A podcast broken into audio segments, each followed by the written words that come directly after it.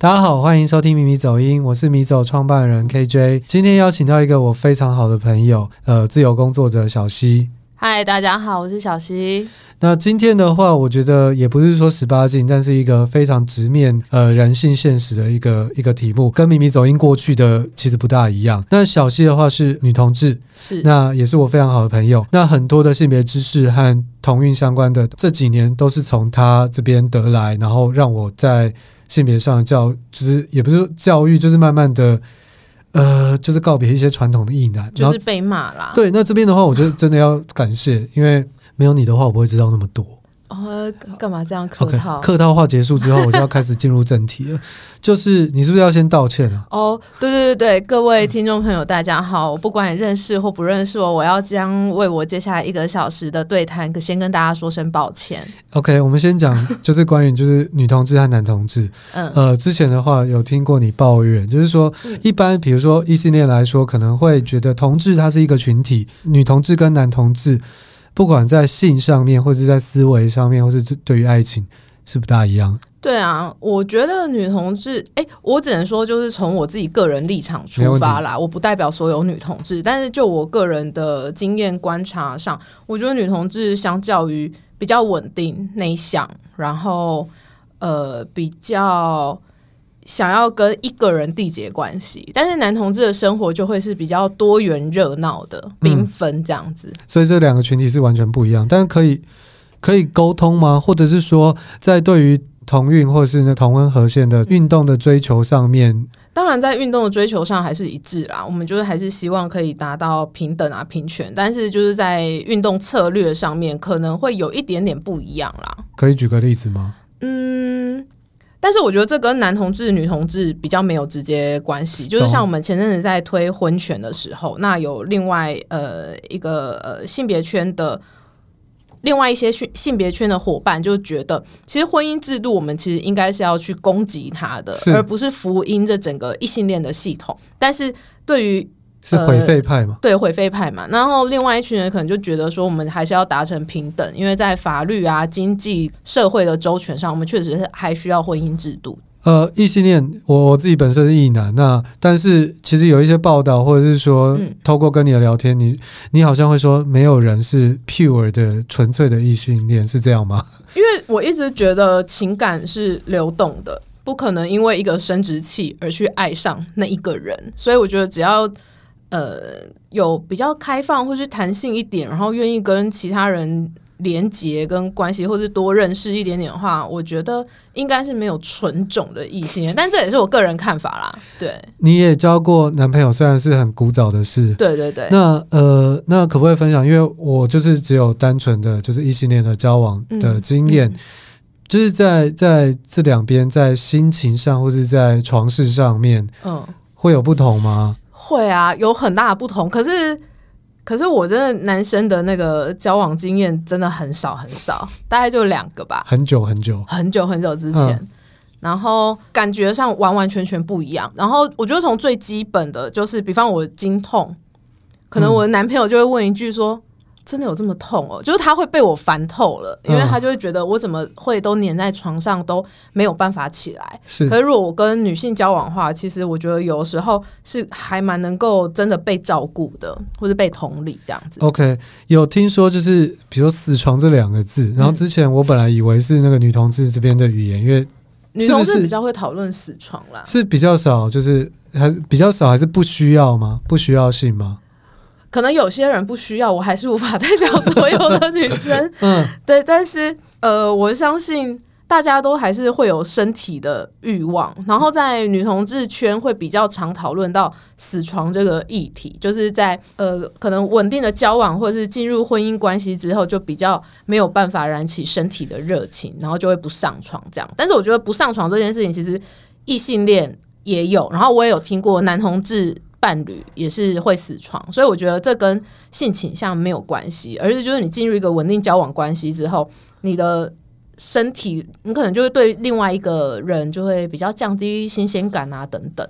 懂？那关于就是同志圈的部分的话，因为我这边就是呃，比如说像二零一八的公投，是那公投的话，其实结果我相信大家也许是可以预期，但是是失望的。嗯，那在那个时候的氛围一直到现在，其实其实我觉得我相信社会也学到或是变化了很多。嗯嗯，只是我自己的感触，比如说我之前也有做一个呃婚姻平权的桌游，敢爱就来，是是是，那时候你也是我请教的对象之一。嗯、那我们那时候去荷兰有一个西教堂，前面有一个呃纪念纳粹迫害同性恋的纪念碑。嗯嗯嗯。那我当时的朋友其实就会觉得说，哎，你来推广这个，可是台湾好像还没有达成共识啊。嗯，嗯。那如果还是少数，是不是是不是要先看风向？是不是要先有一些社会舆论？然后我自己会觉得，我那时候在荷兰，我就阿姆斯特丹，我就跟他说，嗯、呃，我没有看风向，我要我想成为风啊，就是我就是比较浪漫的说法，但也也想问一下，因为我我相信你自己会更。遇到更更大的逆风，你在推推进这些运动的时候，其实我觉得就是整个社会的氛围跟时机成熟了，所以今天达成这件事情。然后我觉得活在这个世代，看到台湾同志通过同志婚姻这件事情，我觉得对于所有同志族群而言都是觉得很与有荣焉，而且是非常感动的事情。但是在那个运动的那个时候，因为我们公投有蛮大的失败嘛，你有运动伤害吗？有，呃、欸，还好，现在都过去了。但是那时候就开票的时候，一边开一边哭啊，因为那时候，嗯、呃，我们在开票的时候，其实耳机里面就是还有传来我们其实呃全台湾各个县市志工回报的消息。然后那时候一边回报的时候，就是有很多同志伙伴会觉得自己被这个社会遗弃，所以那时候对自杀、自残、消失。所以那时候其实一边开票，然后。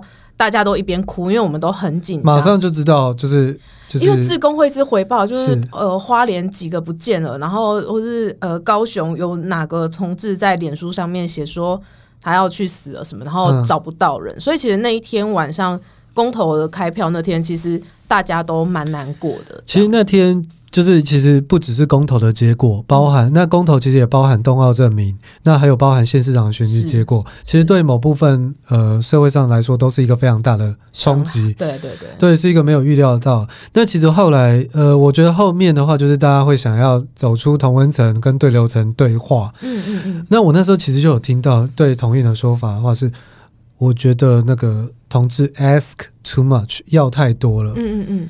对，那。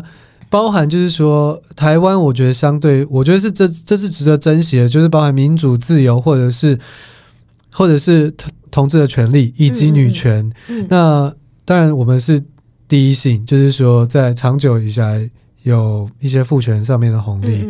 那我的我这个世代的男生的朋友，有一些他他就会直接说，或者是 PDD 很多人会讲说，那个、嗯、台湾的女权就有点过过高。或者是，或者是那个同志的话，其实就是你们就默默的就好了，你们干嘛要这样大张？是啊，这是很常见的说法。因为任何的改变，其实对于社会或者是掌握传统价值或者是既得利益者，他们本来就是一个很大的冲击嘛。那第一个来讲，我觉得女权没有过高这件事情，因为其实只是在追求一个平等。嗯，对啊。然后呃，同志要也没有要太多，其实只是要的跟异性恋的。社会保障是一样的，所以我觉得没有太多或太过，只是就是一群废物一男一男在那边叫嚣而已。你骂到我，那我我想我想问一下，但是有些人会提出一些挑战，然后说啊，你你要你要你要要求女权，要、不然一起去当兵啊？嗯，这种的，遇到这一种，比如说就是这种比较。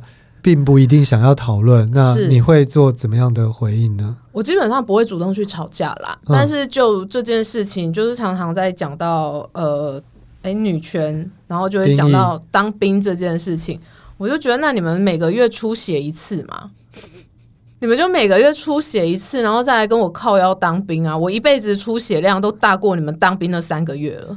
但是，那我这样问你，如果真的，哎，我再重复一次，我要为我今天的言论先跟各位道歉。不会，我常常听到你这样的聊天，我很习惯。那我这样问一下，就是说，OK，那如果台湾发生战争，你身为就是你身为这个国家的人，你会愿意出来打仗吗？我有很认真想过这个问题，是，但是因为我觉得身为女性，我还是真的有对于性的恐惧，因为在过往的。战争的案例，不管是台湾经历过二二八，是，或是日治时期，其实，在战争的现场跟那个时期里面，女性都是被严重的性的虐待跟性的伤害。呃，比如说慰安妇，对啊，等等。那呃，其实我对于这件事情真的是有根深蒂固的恐惧在，所以你现在单向问我这个问题，我觉得我没有办法很完整的。回应给你，但是基于我对这片土地的热爱，我觉得我会尽可能的做我可以做的事情。有一个好像比较可以我们参考的例子，就是以色列。嗯、以色列的话，就是女兵，其实她就我看我在一个美食节目，就是看到 不知道为什么就去采访以色列女兵，那他们的正规训练那些，我觉得也许是台湾。不是短期，但是我觉得也许是长期以后就是可以参考的一个方式。其实我觉得这部分真的是要做一个很很大的改革诶，因为我高中的时候我念的是男校嘛。哈，那对我高中变性吗？不是不是，因为就是男校那个特教班、音乐班、美术班、体育班会招收女生嘛。哦、然后那时候我念的是男校，那我们其实你你高中的时候应该会有那什么什么打靶？对对对，打靶。嗯、那时候我们女生都是军歌比赛啊。打靶哦，就是在一开始就直接已经分门别，对就是就是女生有女生该做的事。对啊，那如果军训课都以性别来作为区分，我觉得这件事情其实就很需要改变，因为我觉得女生也可以学习如何打靶，嗯、就是基本上的上膛啊，怎么样拿枪啊什么，我觉得这是可国民义务教育里面大家可以先先学的吧。你有一些家人好像是教会的。我父系家族这边基本上我是基督教家庭长大，然后我父系，你本身信仰也是吗？没有哎、欸，我佛教徒，就是 可能在基督教的呃现场打滚过，所以打滚过，哦、所以做出了选择。我们家我这一辈啦，就是孙儿这一辈，我们家不是老师就是牧师，哇，这是真的。对，就是反正就是国中、高中老师、特教班老师，然后。有五个牧师，我的家族。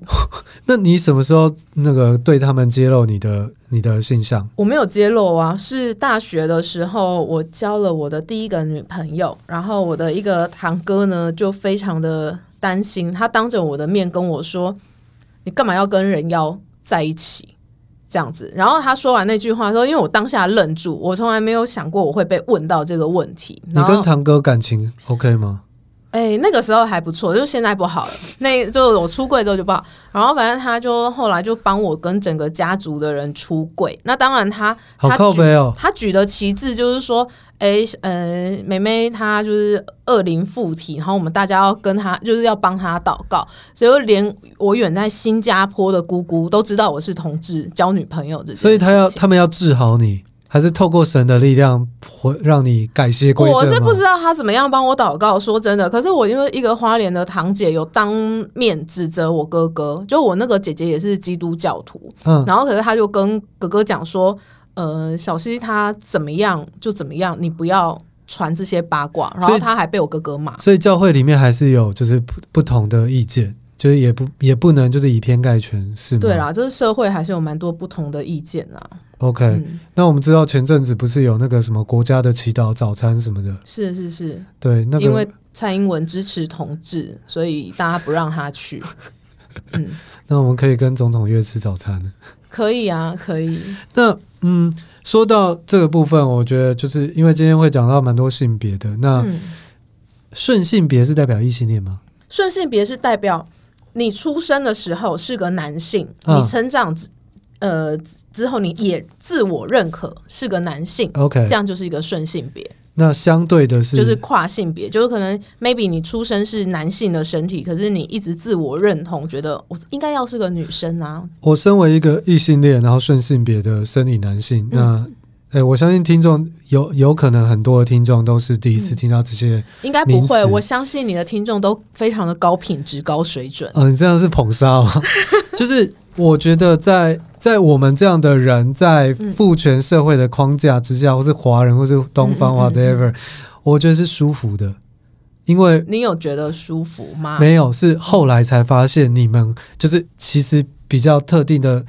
族群是辛苦的，我才感受到哇，我好像有一些，我觉得像呼吸般的权利，不是所有，比如说我可以爱人，可以结婚，虽然、嗯嗯、虽然我单身，就是这些这些权利不不是法律可以认可的，或是继承啊相关，就是很多很多相关的部分。其实我也蛮肯认男性啊，顺性别生理男性，其实在于成长过程面一定有很大的压力。比方说，你可能要养家，而且其实我觉得男同志的社会压力其实比女。比女同志的社会压力还要大，因为大家想到男同志，你就会想到无法传宗接代啊，不是个男人。嗯、那这件事情其实对于男性本身就是一个很大的伤害、啊。是，对啊。回到性别的部分，性骚扰或者性侵，嗯嗯嗯，我其实因为可能就是因为我的性别，所以我相对的比较少遇到这样的经验。但你还是有吗？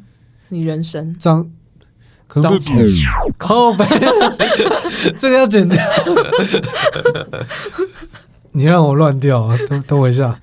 呃，嗯，是不是周遭蛮多朋友？我我其实到长大，嗯、比如交女朋友，以前女朋友会分享一些很不快乐的经验。那包含报章杂志，就是到最近会发现说，哦，这些事情好像不是个案，而是一个不少见的社会现象。是啊，我。我觉得只要身为女性，只要有阴道，从小到大一定或多或少都会遭受到性的骚扰。这跟你长得美或丑，或者是胖或瘦、奶大或小，真的没有关系。我们常常会听到，就是最近有一个 slogan，就是“我可以骚，嗯，你不能扰”。是，但是对于异男或是一些 PDE 上面的人来说，嗯嗯呃，我们社会其实充斥了，比如说检讨受害者，就是说，啊，你如果不要露乳沟，你裙子不要穿那么短，嗯、你不要那么骚，你你就不会那么有难听一点欠干之类的，嗯、你就不会遭受到这些事啊。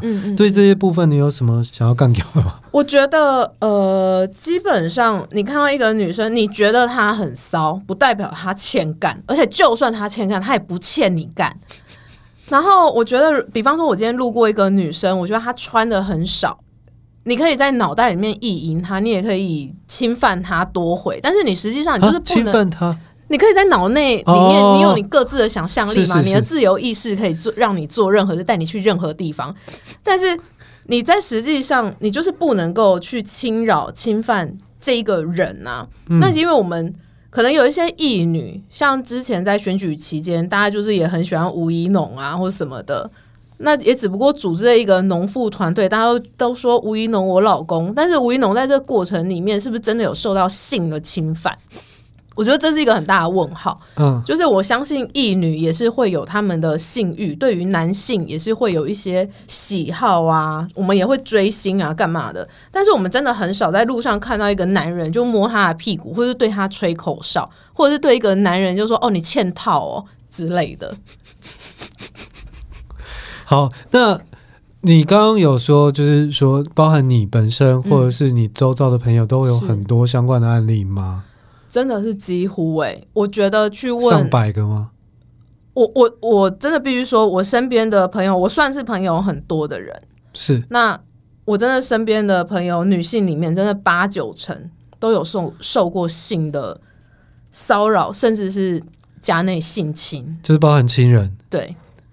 那我觉得这是一个很严重的问题，啊。是从很小的时候吗？小学小时候，我我身边其实有几个朋友，就是小时候大概国小，然后就被姑丈啊、舅舅啊，嗯，然后摸啊，甚至进入。对，呃、那那在小女生的时候，到底一个国小的女生是会多骚？我不知道。嗯、然后呃，然后在我的朋友的个案里面，就是。他们可能会要会跟妈妈求救，但是基于一些文化或者家族亲族的关系，妈妈、嗯、反而是会说“令堂欧北贡”。我们常常在报章杂志上看到，就是当跟母亲求救的时候，嗯、是不是因为一个社会框架或是压力下，家族的压力下，让他觉得？我觉得某种程度是因为我们认识这个人，我们就会觉得说，哎、欸，他不可能，他其实人很好啊，嗯，怎么可能会做这种事情？那另外一方面，就确实是要维维持一个亲族的关系，因为说出来可能会撕破脸，嗯，对啊。那你觉得？呃，遇到这些事情的时候，嗯、我以前有一个经验，就是当某一任前女友跟我讲说她以前发生的事，嗯、那我其实会很很单纯的说，那就反抗就好，你有学防身术，嗯、你是就就踢他或什么的。嗯、但是是不是那个恐惧或是未知，就是那个突如其来的东西，其实会让会让人在当下其实失去失去判断，甚至就是吓吓呆了。嗯，其实每个人我们都要理解，每个人对于恐惧的当下反应一定是不一样的。是，比方我曾经在西门町的时候就被路人就抓过奶，然后我当下我就定住，我就停在那边，我我什么事情都没有做，我没有叫，我也没有殴打他，我就是抓着我的皮包，他摸了就走了。对啊，他就是跟我擦身而过，然后就这样啪，然后就走了。然后，但是我另外一个朋友，呃，他也是在忠孝东路上，然后也是被人家撞肩膀，然后就是回过胸部，很刻意吗？很刻意啊，就是回过去。然后我那个朋友他是直接追上前去殴打他，好好帅啊。所以我觉得每个人对于恐惧的反应真的是很不一样了。嗯，那你觉得要怎么建建立一些心理建设，或是包含在身体上和心理上保护？保护自己，确实是要保护自己啊！因为我、嗯、我觉得，对于很多社会案件，比方说捡尸这件事情，当然我会觉得说，你没有办法，你你不经过别人同意，你确实不能够带他回家，不能够侵犯别人身体。但是在某种程度上，我确实没有办法确保跟我一起出席那个喝酒场合的状况，其他人可不可以信任？嗯，所以我还是会觉得。我们还是要让自己保有一点点的意识，因为那一点点意识，真的就是自我保护一个很基础的条件。对啊，然后另外就是，如果真的有发生过，不管是被性骚扰或是性侵，第一件事情就是还是要请大家不要责怪自己，因为我身边的伙伴或是我之前辅导的几个个案，他们其实。在于面对这些重大挫折之后，他们都会责怪自己，就是是不是我的自己的错？对啊，就会想说是不是我太骚，是不是我那天表错情，我给别人，我我给别人暗示了，所以其实都会责怪自己啊。所以也会有一些就是约会强暴或是之类的事情。对，OK，嗯，那嗯，在这个部分的话，就是同性的话也会做性性骚扰吗？呃，我其实是蛮听说男同志，呃，我觉得同志社群有很多种啦。那我确实是有听说过，比方男同志圈很常在健身房被偷拍啊。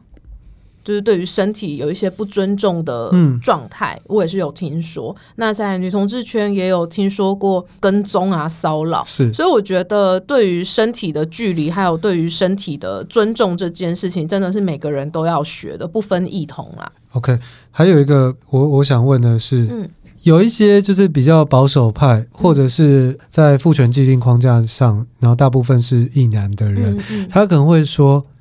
如果继续同婚下去的话，第一个是台湾就要亡了，嗯，或者是说，那这样的话之后，比如说儿童儿童性交或者是受交啊，都可以啊。那对于这些，我不知道你会不会觉得太滑坡的说法，你你会怎么想回应呢？我觉得社会的演进都会有它的脉络跟方向前进，也不可能说通过了同志婚姻，所有人都变成同志。这是第一个嘛？那第二个，生育率下滑，我觉得这是所有的进步社会、进步国家都会面临的事情。因为当我们个人想要想要有更多的自主权，或者是想要有更多的自由的时候，我们确实就会重新去思考说，生育这件事情对我们是利多还是损害比较。嗯，所以我觉得这跟同志真的不是很直接的相关性。那其实，在同志圈，虽然台湾现在还没有办法开放让同志合法的生小孩，但是同志超爱生小孩的。对啊，什么是呃？其实台湾已经有上百个呃同志家庭的小孩，然后也有蛮多在努力，就是呃同志伴侣之间很努力的，呃，不管是出国啊，或是在台湾自行。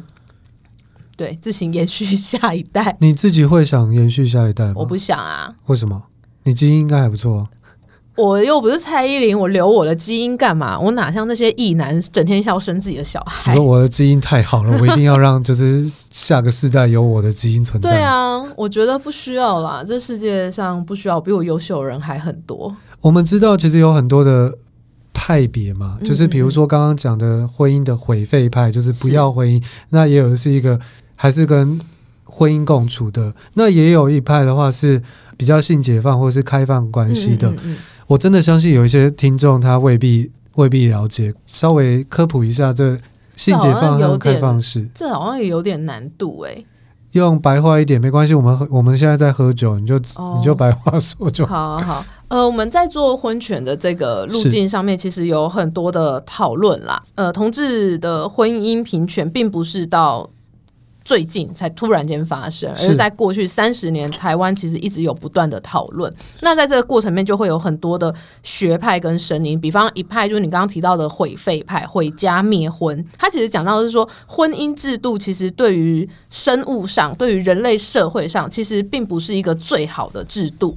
反而会钳制很多人的自我成长，是，所以他们会觉得说，呃，同志在争取这个婚姻的过程的这个路线是错误的，我们应该要重新去检讨异性恋的婚姻，而不是福音在异性恋的架构下面。是，那另外一个呃比较主流的，就觉得呃，不管是我们现在确实就是活在这这个社会嘛，我们的法律、我们的经济相应而生的，比方保险。等等，确实是需要透过婚姻制度去凝聚，或者是去规范一些事情。所以很多的同志还是会希望说，我们希望有跟异性恋一样的平等，那就是婚姻。这其实是一个最基础的，我们被看见、被承认，然后在法律跟社会上可以得到相应的周全，婚嫁、保险等等。对，那另外一个性解放，其实我觉得性解放它其实是一个很粗略的词啦，嗯、基本上。性解放这件事情，并不是说你滥交，这不是这件事情。性解放它其实是有一个很长的脉络跟历史的缘由，就是我们想要打破男生要有男生的样子，女生要有女生的样子的这个传统的窠臼。那包括从第一波的女性主义啊，不管是从呃女生争取投票权。黑人女性的争取解放啊，或是平等，其实这些全部都是性解放的一环。那包括我们每年走上街头的，嗯，呃，同志大游行，其实都是在争取性跟性别这件事情，它是可以突破框架的。对，并不表示说性解放三个字就等于滥交啊，呃，艾滋病啊，什么肛交啊，什么一夫多妻，嗯，不是这件事情啦，嗯。嗯那开放式关系，嗯，有些人就会解读成多批或是什么的。那他的他的意思是什么呢？开放式关系是指，呃，相较于开放式关系，其实我们比较能够理解就是一对一关系嘛，就是我如果今天跟你交往，我们两个人结婚，我们两个人缔结了家庭，是我们就是在这样子一个单位的状态下，在这个社会上生存。那开放式关系就是指说，我们虽然是一对，可是我们也许还有感情的其他可能。我可以跟别人缔结关系，那开放的程度可以由我跟你来讨论。比方说，你是允许我出去约炮吗？一夜情吗？或者你允许我跟别人有呃开展另外一段关系这样子？那开放式关系这件事情，它其实。